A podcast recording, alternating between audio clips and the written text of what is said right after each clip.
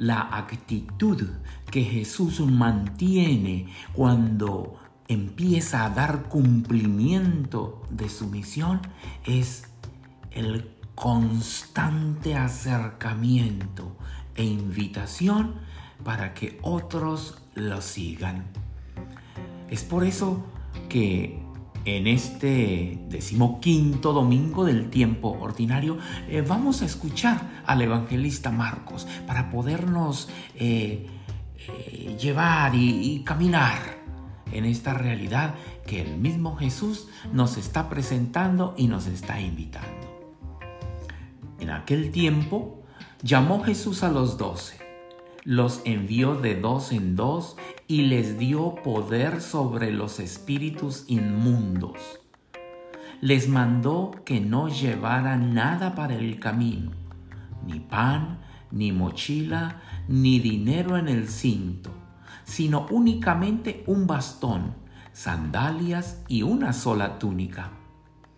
Y les dijo, cuando entren en una casa, quédense en ella hasta que se vayan de ese lugar si en alguna parte no los reciben ni los escuchan, al abandonar ese lugar, sacúdanse el polvo de los pies como una advertencia para ellos. Los discípulos se fueron a predicar el arrepentimiento. Expulsaban a los demonios, ungían con aceite a los enfermos y los curaban. Palabra del Señor. Gloria a ti, Señor Jesús. Qué interesante, hermanos, encontrar en el primer párrafo de este Evangelio unos verbos que nos van a ayudar a entender, a profundizar esta realidad de la palabra que, como sabemos, se hace realidad en nuestra vida actual, en nuestra vida diaria, en pleno año 2021. Les habla el padre William Vallejo desde la diócesis de Rockford en Illinois. Sí, hermanos, vemos como Jesús eh, proclama, Jesús usa tres verbos que me llaman la atención. Nos dice que en aquel tiempo Jesús llama, envía y da poder. Llama, envía y da. Ver de que ese llamamiento que Jesús hace es un llamamiento que, que, es continuo, porque Él está preocupado de la realidad de todos los hijos de Dios. Él está preocupado de todos los que el Padre, su Padre, le ha encomendado, que somos todos nosotros. Y por eso Él nos llama. ¿A qué nos llama? Él nos está llamando a que anunciemos, a que prediquemos, a que contagiemos a otros la realidad del reino de Dios. Por eso nos dice eh, también el evangelista que a los que él llamó se fueron a predicar el arrepentimiento, expulsaban a los demonios y ungían con aceite a los enfermos y a los curaban. En otras palabras, estaban atendiendo las necesidades, el hambre, ¿verdad? La necesidad que tiene el pueblo de Dios. ¿Cuánta necesidad no tiene el pueblo de Dios hoy en día? ¿Cuánta necesidad no tiene hoy nuestra sociedad? En nuestras instituciones educativas hay hambre de Dios, no saben de Dios. En nuestras universidades hay hambre de Dios. En nuestros escritorios, en nuestras oficinas hay hambre de Dios. En nuestra sociedad hay hambre de Dios. Jesús nos está llamando y es a ti. Y tú dirás, ¿qué puedo hacer yo? Tú que estás escuchando esta reflexión dirás, ¿qué puedo hacer yo? Yo soy simplemente un joven. Yo simplemente estoy trabajando, yo no tengo contacto, mayor contacto con la gente. No, estás equivocado. A ti también Dios te está llamando, así como me llamó un día a mí, a la vida sacerdotal, así como puede llamar a alguien a una vida profesional, a ti como estudiante, a ti como universitario, a ti como hijo, a ti como abuelo a ti como bautizado, a ti bautizado, te estoy hablando hoy. Es lo que nos está diciendo Jesús. A ti te estoy hablando, a ti te estoy llamando. Te estoy llamando porque te amo. Te estoy llamando porque te necesito. Jesús nos llama porque nos necesita. ¿Y nos llama para qué? Nos está llamando. A ti y a mí nos está llamando para enviarnos sobre los espíritus inmundos. Significa que no estamos solos, estamos con la gracia, el poder de Dios y lo vamos a tener si mantenemos una intimidad con Él, si mantenemos una cercanía con Él. ¿Cómo no tener una intimidad con el que me está llamando? ¿Cómo no buscar tener una cercanía, una confianza con el que me está llamando? El que me está llamando me indica una misión, me proyecta un camino de salvación personal y comunitario.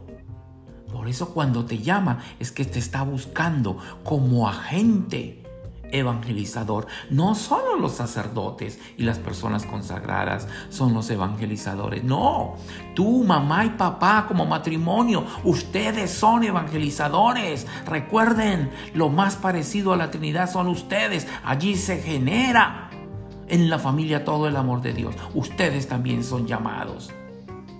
Y los envía de dos en dos. Te llama y te envía. ¿Te envía para qué? ¿Para qué te envía? Te envía para que prediques, para que anuncies. ¿Cómo anunciamos? Decimos, pues yo no tengo mayor estudio, yo no conozco la Biblia. Escuchaba a alguien que decía, no, eso yo cuando me hablan de Biblia, y, y la persona es una persona que va a misa, me decía, yo cuando me hablan de Biblia yo prefiero no abrir la puerta o quedarme callado porque realmente no sé. ¿Y sabes qué? Ante esa realidad hay un, hay un dicho muy popular y es la verdad.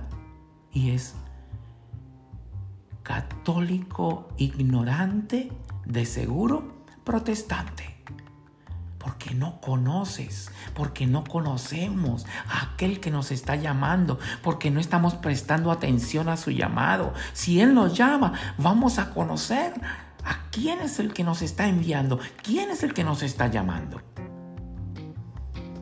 Y nos envía para que atendiendo su llamado podamos extender podamos aumentar, podamos ensanchar, podamos anunciar, expandir la realidad del reino de Dios, un reino de misericordia. Un reino de amor, un reino de misericordia. Porque la misericordia vale, tiene cabida el arrepentimiento, porque en la misericordia se siente la necesidad del que sufre, porque en la misericordia se atiende y se vive la realidad del enfermo que necesita eh, curación. Jesús te llama, Jesús te envía, pero Jesús también quiere aparte de llamarte y enviarte, darte algo. Y te da poder sobre los espíritus inmundos. Entonces tú dices, a ver, ¿cómo es eso de espíritus inmundos? ¿Será que voy a hacer exorcismos? ¿Será que Dios me va a dar la capacidad de espantar todas esas cosas eh, negativas, la brujería y todo esto, hay unos espíritus inmundos que están aplastando nuestra pobre realidad. ¿Quieres que les que te mencione algunos? Hay un espíritu inmundo de miedo que nos invade. Un espíritu de ambición que nos invade. Son espíritus inmundos. Hay un espíritu inmundo en donde es tener la ficción. A veces hombres casados o mujeres casadas son dominados por el espíritu inmundo de la pornografía, el espíritu inmundo del consumismo. Son espíritus inmundos. Y cuando Jesús nos llama y nos envía, nos va a dar un poder sobre eso. So, cuando hablamos acerca de esta realidad, obviamente hablamos porque conocemos, nos acercamos a aquel que nos envía y tenemos palabra de vida para poder derrotar a esos espíritus inmundos. ¿Cuánta gente no necesita que se les predique esta realidad? ¿Cuánta gente no tiene hambre de conocer verdaderamente un Dios que los libere de estos espíritus inmundos? Y por eso el evangelista nos dice que Jesús los mandó por el camino, pero que no llevaran nada. ¿Qué está indicando? Que solo Él basta, solo Él basta. También me decía un señor, ahora que estoy llegando en esta comunidad cristiana, Padre, me pongo a la orden, pues quiero ayudarle. No tengo estudio, no he terminado, nunca terminé la primaria. Y la esposa me dijo, pues, él al menos hizo cinco años de primaria, yo solo hice tres, así que pues no tenemos muchos estudios. Y les dije yo, ¿tú sabes cuál fue el grado de estudio de, de San Pedro? ¿Cuál fue el grado de estudio de San Pedro? Al que Jesús le confía, al que Jesús llama, al que Jesús le da poder. ¿Cuál es el grado de estudio? El grado que nos pide Dios es un grado de entrega, de sumisión, de intimidad con Él. Pero Él constantemente te está llamando, constantemente te llama para enviarte y para darte poder. No seamos cerrados a la voz de Dios. No nos quedemos con los brazos cruzados a aquel que nos está enviando.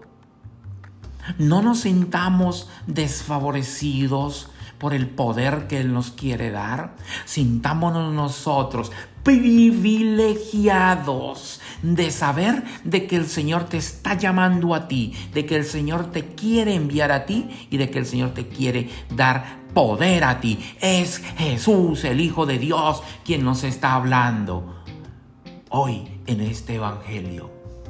Nos dice también el evangelista que a los que el Señor llamó salieron a predicar el arrepentimiento. Expulsaban los demonios, ungían con aceites a los enfermos y los curaban. Eso es ser misericordioso, eso es darle realidad misericordiosa al Evangelio, eso es darle sentido misericordioso a tu vida, a ti que te está llamando. No teme...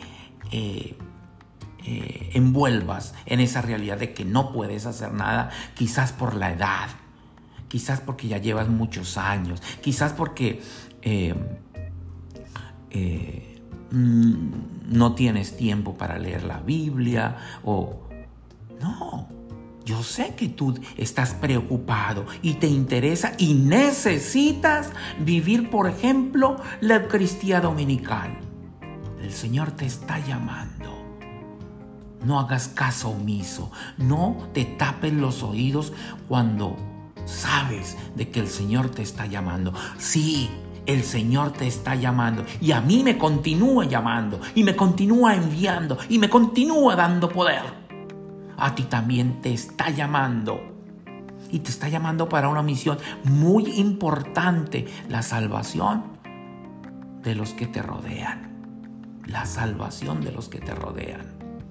¿Cuáles son tus gestos? ¿Cuáles son tus palabras? ¿Cuál es tu testimonio? ¿Estás anunciando? ¿Estás aceptando ese llamado? ¿Estás tomando y te estás apropiando de ese llamado y de ese envío que Dios te da? Por eso la palabra tiene poder. Y la palabra de Jesús tiene poder cuando yo me apropio de ella, cuando yo la vivo y la hago para mí. Cuando yo la vivo y la hago para mí, aceptando este llamado, me dejo enviar por el Señor. Me lleno de su espíritu y puedo combatir contra todos estos espíritus inmundos e iluminar la oscuridad de aquellos que viven en esos espíritus inmundos. Por eso, ante Jesús, que entregando su vida nos muestra todo su amor, toda su misericordia, que llamándonos nos muestra todo su interés. Le damos gracias. Gracias Señor por posar y fijar tu mirada en mí. Así le dices. Gracias mi Jesús por detener tu mirada en mí. Gracias Jesús por llamarme. Gracias Jesús por enviarme. Gracias Jesús por darme este poder. Y si no he aceptado el llamado, Señor, que mi corazón y mi entendimiento se abran a tu voz. Que tu voz sea el camino por el cual yo pueda andar que el llamado y el envío que me haces sea lo que motiva mi vida, sea lo que inspire mi vida y que con mis acciones, con mis palabras y con tu poder pueda yo también inspirar a otros, hacerles saber a otros de que tú los llamas, los envías y quieres darnos el poder. Eres tú, mi Señor, el Hijo de Dios vivo, quien buscas constantemente hacerte presente en nuestras vidas cuando nos llamas. Eres tú, el Hijo de María, nuestra Santísima Madre, el que nos invitas constantemente a vivir la realidad festiva que nos propone el plan salvífico de tu Padre Dios, nuestro Padre. Eres tú, nuestro Rey y Salvador, quien vive y reina por los siglos de los siglos.